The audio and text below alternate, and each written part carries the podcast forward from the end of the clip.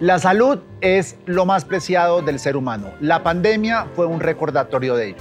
Por eso, la Fundación Santa Fe de Bogotá crea Cuida tu Salud.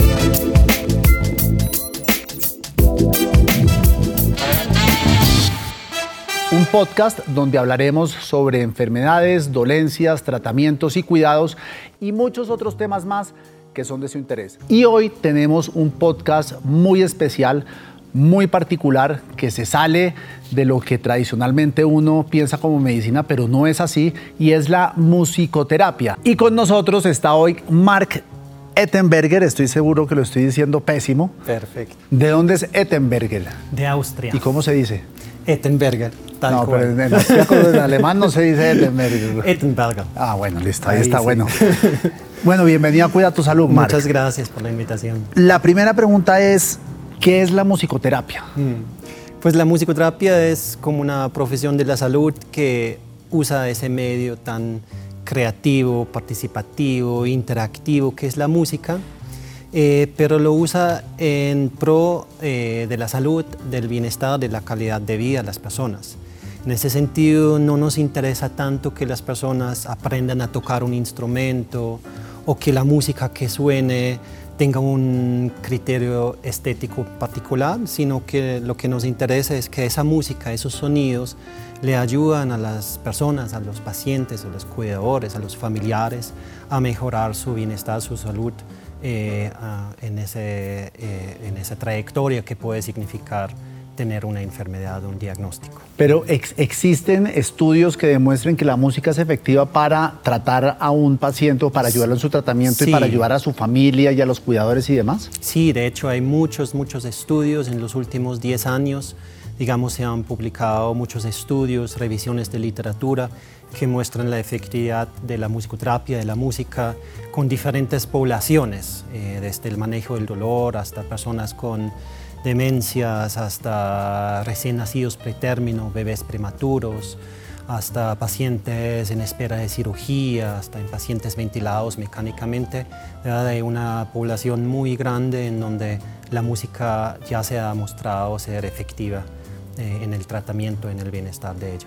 Voy a hacer una pregunta ignorante, pero uno se imagina musicoterapia y que viene una, no, una banda, pero una serie de músicos y llevan al paciente a que oigan un concierto o van y asisten a un cuarto y les tocan una melodía, una sinfonía. ¿Es así o eso es con a través de cassette o un...? Eh? No, usamos música grabada también, sin embargo, en la gran mayoría eh, de las sesiones usamos la música en vivo porque es más segura para el paciente, porque la música en vivo, el musicoterapeuta lo puede ajustar en todos sus parámetros, en volumen, en tempo, eh, hacerlo más lento, más rápido, cantar con el instrumento, sin el instrumento, usar solo la voz. Entonces hay como una infinidad de parámetros musicales que de hecho los adaptamos en tiempo real en base eh, de la respuesta del paciente, en base del objetivo. Entonces, para darte un ejemplo, si un objetivo puede ser ayudarle a alguien a relajarse, tal vez como esa música que tocamos al inicio puede ser un poco más movido, pero paulatinamente la vamos a hacer cada vez más lenta o cada vez más sencilla. Y eso ayuda a la persona a transitar a ese estado de relajación. Pero ahora, ahora, ahora, que usted menciona em, los objetivos, ¿Cuáles son los distintos objetivos que puede haber con un paciente para que requieran de la terapia de, la terapia de, música mm. musical? Bueno, dentro del hospital eh, nosotros trabajamos en cuidados intensivos, en oncología, eh, en diferentes áreas. Eh, entonces los objetivos siempre definen en conjunto con el equipo asistencial, con el médico, pero muchas veces nos remiten a los pacientes por un difícil manejo del dolor, por ejemplo, por tal vez tener ansiedad o estrés, dificultades de dormir. Eh, en el cuidado al final de la vida acompañamos también a los pacientes que transitan del cuidado restaurativo al cuidado paliativo. Entonces, como hay como una serie de necesidades psicológicas, eh, mentales y fisiológicas, emocionales que nosotros atendemos a través de las intervenciones musicales. ¿Quién ordena la terapia? ¿El doctor? El médico intensivista, sí. ¿Y existe algún tipo de música en particular que se, que se toque o que se interprete o uno puede poner desde rock hasta música clásica, reggaetón y demás, o cómo funciona? Sí, de hecho, en, la gran mayoría y, y, siempre cuando tengamos esa información, trabajamos con música que es significativa para el paciente, porque se sabe, por ejemplo, que una canción que a mí me recuerda un momento feliz en mi vida, tal vez a ti te recuerda un momento difícil. Una música que a mí me relaja, tal vez a alguien más le estresa. Entonces siempre trabajamos y tenemos en cuenta la biografía musical de la persona, es esencial, pero más allá del género lo que más nos interesa son como esas características musicales. Es una pieza lenta, por ejemplo, o es movida, tiene muchos saltos en la melodía, es compleja, cuántos instrumentos hay, como todos esos parámetros musicales, eso es como lo que eh, nos interesa y el género obviamente y la canción como tal pues en la medida que tengamos esa información, ojalá que sea del gusto del, paciente, la familia, que tenga algún significado para ellos. Yo recuerdo, en hace, estamos hablando de hace 20 años, mm. mi abuelo sufrió un derrame cerebral, mm. murió a causa de eso un par de semanas después, pero mientras estaba en la, en la, en, la habitación, eh, ya estaba ido, pero decían, los médicos nos decían, pónganle la música que él solía ir, la que le gustaba, porque eso tiene un efecto bastante sanador dentro de esa, de esa persona. Ya no lo íbamos a recuperar. Pero dicen también, y esto sí me surge a raíz de una lectura que hice hace poco, que la música tiene como un elemento de memoria que le ayuda a conectar a uno con cosas del pasado, por ejemplo, en pacientes con Alzheimer. Sí, de acuerdo. Yo creo que la música es uno de esos medios, digamos, más más emblemáticos que nos conectan con nuestra historia. Eh, hay canciones que nos recuerdan de momentos, de eventos, de situaciones, de personas, de viajes, de la familia, de los amigos, de las parejas. Entonces eh, yo creo que cuando uno escucha una canción, por ejemplo, de su adolescencia, uno viaja con esa música a esa etapa de la vida y con ese sonido, con esa canción, no solo eh, viene la música, sino viene todos esos recuerdos y asociaciones eh, con el sonido y con la música. Entonces es muy importante la conversación que tienen con los familiares del paciente en caso de que el paciente esté en un estado eh, vegetal, ¿no? Sí, claro, total. Si es un paciente en coma, si es un paciente con altos niveles de sedación, si es un paciente que por su enfermedad ya no puede hablar, siempre, siempre de hecho integramos a los familiares, a los cuidadores, les preguntamos y ellos también activamente participan en las sesiones. Tenemos instrumentos que son muy fáciles de tocar, que todo el mundo lo puede tocar, crean un sonido agradable, hacemos música en conjunto, escuchamos música, escribimos canciones también junto con los familiares, por ejemplo, en el cuidado al final de la vida, en donde creamos canciones de despedida, creamos un legado musical nos hacemos esa pregunta, si esa persona que se va de ese plano, cuál es el legado de esa persona en términos musicales, cuál es la música que, quisieran escuchar en esos últimos momentos. Pero yendo ya un poquito más a la parte operativa, ¿Cómo funciona usted? ¿Usted tiene un equipo de personas aquí que van que, a que ustedes guían o acuden a usted y le dicen, oiga, sáqueme este playlist? Sí. No, aquí en, el Hospital eh, Santa Fe somos un equipo de tres musicoterapeutas eh, trabajamos en UCI neonatal, UCI pediátrica, UCI adultos, en oncología. O sea, el neonatal son los recién nacidos. Recién nacidos. Pediátrica son los niños. Exactamente, y adultos. Y adultos. Y en oncología. Y en oncología, pacientes con cáncer. Pacientes con cáncer, exactamente. Entonces, eh, hacemos al año más de 2.000 sesiones de musicoterapia. Beneficiamos más de 1.000 pacientes todos los años. Entonces, usualmente vamos a las unidades, eh, hablamos con el equipo médico de quiénes son los pacientes que van a ingresar al, servicio, que necesitan de musicoterapia. Y luego tenemos como cualquier servicio en la salud, como una serie de pasos, ¿no? Hacemos un primer encuentro en donde tenemos una ficha y anotamos cosas esenciales, por ejemplo, la música significativa. Eh, le damos a los pacientes, a los familiares, un formato en donde ellos, donde explicamos lo que es la musicoterapia, porque es un tema como desconocido todavía. Eh, les damos tips también acerca de cómo usar la música durante y después de la hospitalización. Entonces tenemos como varios pasos y, una, y acompañamos al paciente desde el primer día hasta que se va del hospital. ¿Usted qué, usted, qué profesión tiene o qué estudió? Musicoterapia. En Austria la es una, es una carrera. Es una profesión de la salud. Soy licenciado del Ministerio de Salud. Uno estudia el pregrado de musicoterapia. Aquí en Colombia hay maestría en musicoterapia. Y pues yo en mi caso particular hice un doctorado también en musicoterapia. ¿Y, uno en el doctorado, pues, qué es lo que evalúa o...? Es un doctorado que apunta mucho a la investigación, porque digamos aquí el servicio clínico Aparte que hacemos lo que llamamos la atención clínica, en donde trabajamos con los pacientes día a día, también tenemos pilares de educación e investigación. Entonces realizamos estudios eh, acerca de la efectividad eh, de, esas, de ese tratamiento con diferentes eh, pacientes.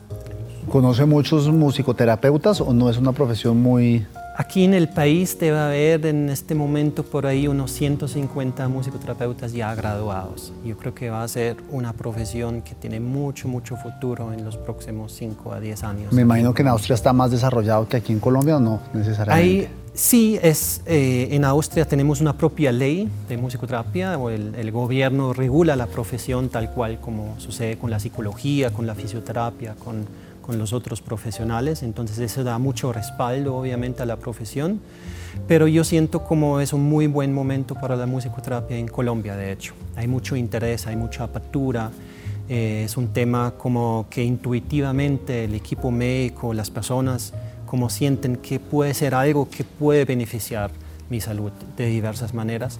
Lo importante es que las personas pues acuden a un musicoterapeuta que de verdad se graduó también de un programa universitario en musicoterapia. No tiene que ser músico. O, no tiene, que, o tiene que tener alguna afinidad eh, o saber tocar un instrumento o algo. O, sea, yo creo que no necesariamente ser músico graduado, pero sí hay que saber de música, hay que poder tocar instrumentos, hay que entender la música porque al final es el lenguaje con el que trabajamos día a día. Entonces sí, hay que saber de música.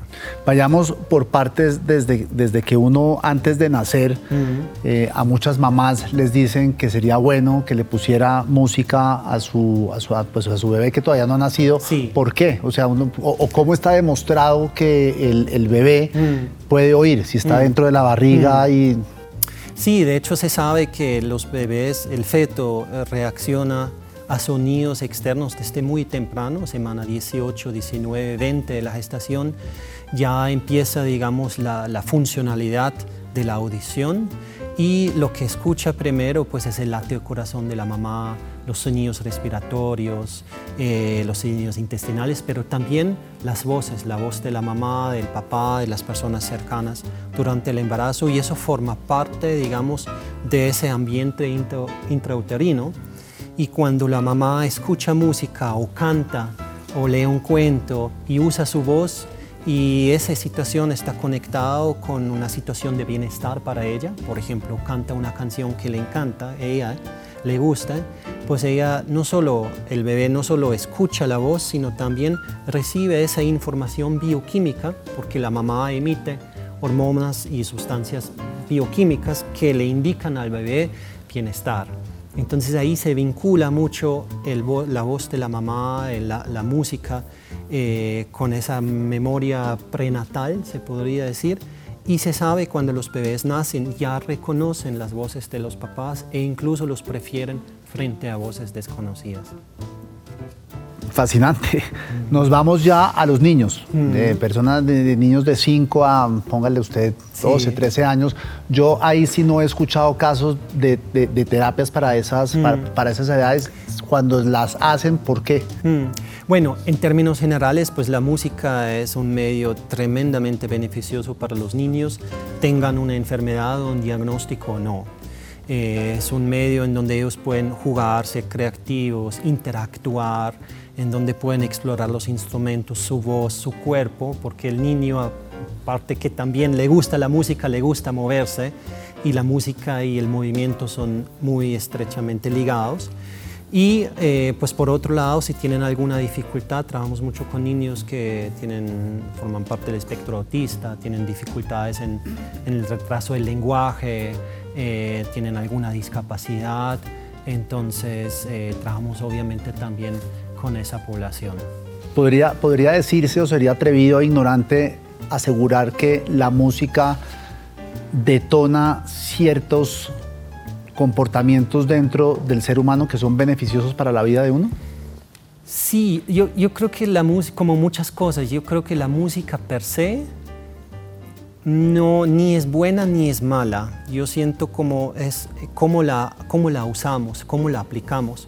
Porque también hay música, hay, hay hábitos alrededor de la música que no son buenas para la salud.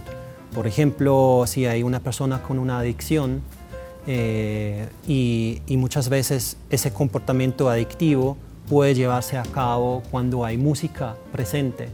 Y ese hábito adictivo también puede detonarse por escuchar esa música que ya está conectada. Pero hablemos, hablemos más, más, más claro y directo. Yo estoy entendiendo, por ejemplo, que haya música que lo lleve a uno a querer consumir drogas. ¿Está hablando de eso o no, necesariamente? No que nos quiere, eh, no que, que induce el consumo de drogas, sino cuando hay un consumo de sustancias adictivas, muchas veces la música está presente. Y como dijimos antes, como cuando escuchamos una canción nos recuerda momentos de eventos, de situaciones, pues esa música también me va a acordar de esos momentos. ¿sí? Entonces ahí es ese vínculo. Por eso digo, yo creo que la música per se no es buena, no es mala, sino hay que darle un uso eh, adecuado para que sea beneficioso para la salud. Por ejemplo, si yo vengo de la casa, estoy súper estresado y digo, no, en vez de descansar, pues me pongo música con mucha energía para que yo sigo trabajando y sigo trabajando, pues eso para mi salud no es buena. Sin embargo, la música con altos niveles de energía me puede ayudar a seguir funcionando. Yo tengo, estoy casado, tengo una hija de nueve años que le encanta la música. Y no solamente le encanta, sino que cuando la ve en la televisión baila como estas eh, eh, cantantes de K-pop, un grupo que se llama Blackpink, y pues enloquecida. Entonces, la palabra no es enloquecida, le, gusta muchísimo y como que su mente se teletransporta a otro sitio y, deja de estar donde está el resto de la gente, se, se, aísla. Sí. Em, a mi señora no le gusta. A mi mm. señora le, dice, esto me parece preocupante que un niño se, se, aísle solamente de oír a, esta canción y de hecho ya dice, mm. ya no quiero oír más K-pop en la casa, yo no soy tan radical. ¿Qué hace ahí en, ese caso? Ahí uno acude al musicoterapeuta, ¿es un síntoma donde uno se tiene que preocupar por la salud mental de su hijo o...? No, no, yo creo que, o sea, las pautas educativas, pues usualmente pues igual lo están los papás. Eh, y yo creo que hay una fase en nuestra vida en donde en la manera que vamos creciendo y vamos como descubriendo nuestra identidad, en donde tenemos como seres humanos esa necesidad también como de irnos un poco para adentro, de aislarnos, de escuchar. Y la música es uno de esos medios, digamos, que en la adolescencia sobre todo usamos todo el tiempo como para, para definir nuestra identidad. Hay los rockeros, los punks, los reggaetoneros, los salseros y muchas veces nuestro círculo de amigos, nuestro círculo social se crea en torno a esos gustos musicales compartidos. Entonces la música que, es un medio tremendamente social, por un lado, pero por otro lado también acude a esa necesidad de nosotros poder como, eh, como detenernos un momento y como estar con nosotros mismos. Y claro, en el caso ideal, digamos, los niños, los adolescentes, cualquier persona, eh, no solo escucha música por sí mismo, sino también intercambia y se conecta a través de la música con otros. Y eso es a través de hablar de bandas, de conocer la música, de escucharla juntos, de bailar juntos, de decir, no, hoy es la noche en donde yo pongo mi música favorita y mañana la tuya. Se, discuten gustos, ¿sí? Como, como también la música puede crear ese puente a la vida, digamos, mucho más íntima, interna de, la, de las personas. Si uno, si uno coge su Spotify, ¿qué se encuentra ahí? ¿Cuál es lo, que más oye? ¿Cuál es su género? Porque uno pensaría a este señor lo que le gusta es la música clásica, ¿no? Eh, pues me gusta la música clásica, pero, pero yo de verdad escucho poca música clásica. Me gusta mucho la música instrumental. soy eh, cuerdista, guitarrista, me gusta, me encanta el flamenco, por ejemplo, me encanta el jazz me encanta también el rock. Yo soy bien ecléctico en mis estilos musicales. ¿Pero el rock tradicional o el rock contemporáneo? El rock viejito. El rock viejito. El rock viejito. Siento que hemos hablado mucho de la musicoterapia para el tratamiento de pacientes que están enfermos. Pero por lo que estoy entendiendo es un mundo mucho más grande, mucho más amplio, en el cual eh, a usted pueden acudir personas que están en un tratamiento de psicología, por ejemplo, pues porque tienen déficit de atención, que eso no necesariamente es una enfermedad, un déficit de atención también hacen eso, por ejemplo, o sea, también es un tratamiento la música y no necesariamente las pastillas o exámenes y demás, sino la música es lo que le vamos a dar para, para, tratarlo. Sí, sí, de acuerdo, sí, sí, atendemos, digamos, una, de una gran variedad de personas y no todas las personas tienen algún diagnóstico en particular. Puede ser que simplemente es una persona que pasa por un momento difícil de su vida, un divorcio, una ruptura, un duelo y necesita ayuda y le gusta explorar esa situación a través, digamos, de la música. También trabajamos mucho en prevención, que es el tema, por ejemplo, en musicoterapia prenatal. Trabajamos con mamás que están embarazadas, que ellos no están enfermas, están embarazadas, ¿sí? Entonces, y, y luego hay otra rama grande, la musicoterapia comunitaria, en donde se trabajan con comunidades, con grupos, como con círculos un poco más grandes. Entonces hay mucho trabajo tanto en prevención y promoción de la salud como en el tratamiento, como en rehabilitación. Pero muchas veces nos acuden también personas que, que no tienen ninguna enfermedad eh, diagnosticada ni nada de eso. ¿Cómo, cómo me explica usted, eh, eh, Mark? Uno usa la música para motivarse, para tranquilizarse, para sentir alegría, para, para dormir pero en casos en los que estamos hablando de un divorcio o cuando uno rompe con el novio o la novia, ¿qué lleva al ser humano a escuchar canciones de despecho? Que es, es como inducirse más dolor. ¿Por qué pasa eso? Sí, la música tiene esa capacidad de como intensificar, prolongar o cambiar estados de ánimo, ¿no? Y como esa intensificación del estado de ánimo que tú hablas del despecho es muy notorio con la música y es una manera de que nosotros podemos atravesar eh, esa emoción, la podemos como habitar plenamente, porque solo cuando la vivimos, la sentimos, hay chance que esa emoción se transforma. Si nosotros la guardamos y decimos, no, yo me divorcio, son 15 años de matrimonio y tres hijos y yo ya no quiero nada con eso y me bloqueo, pues esa emoción, esa, vivencia que ha sido como muy, eh, muy largo en el tiempo, pues se congela un poco y puede causar malestar. Algo que se nos quede pendiente, algo que quiera decirle a las personas que nos están viendo y escuchando, si yo quisiera solamente consultar mm. a un musicoterapeuta, mm. ¿dónde acudo a él o cómo, mm. O, cómo hago para llegar a ustedes? ¿O tengo que ir necesariamente a través de un médico eh, general para que me recomiende ir a, un, musicoterapeuta? No, sí, hay, ya hay varios musicoterapeutas en, en el país. Como comenté, la gran mayoría se encuentran en las redes sociales, en internet. Si uno entra a Google y busca musicoterapia Bogotá musicoterapia Colombia, pues seguramente pues, eh, hay, mucha información. Eh, y, yo creo que lo más esencial como para las personas, como, como escoger la música con conciencia. Yo siento como que eso es algo como que se ha perdido un poco porque aparte de que escogemos la música que nos guste, también estamos bombardeados bombardeada de música que no escogemos en el bus, en el supermercado, de los vecinos, el compañero en el trabajo. De los hijos. De los hijos, exactamente. Entonces, como pensar muy bien antes de, de cuando usan música como para uno mismo, ¿no? Es decir, qué necesito en este momento y qué música resuene con mi estado. Y yo creo que eso es lo fundamental. Listo, bueno, doctor Ettenberger, muchas gracias. Ha sido un placer. Qué buen, qué buen podcast. De verdad, uno sale muy, muy inspirado. Y, qué bueno que exista este tipo de, carreras ya donde nos conecta la música, que es algo tan, tan del ADN del ser humano, de su felicidad, de su motivación y demás, mm. y entender que hay profesionales que nos ayudan a guiar esto y que la Fundación pues ofrece este, este servicio. Muchas gracias, doctor. Gracias.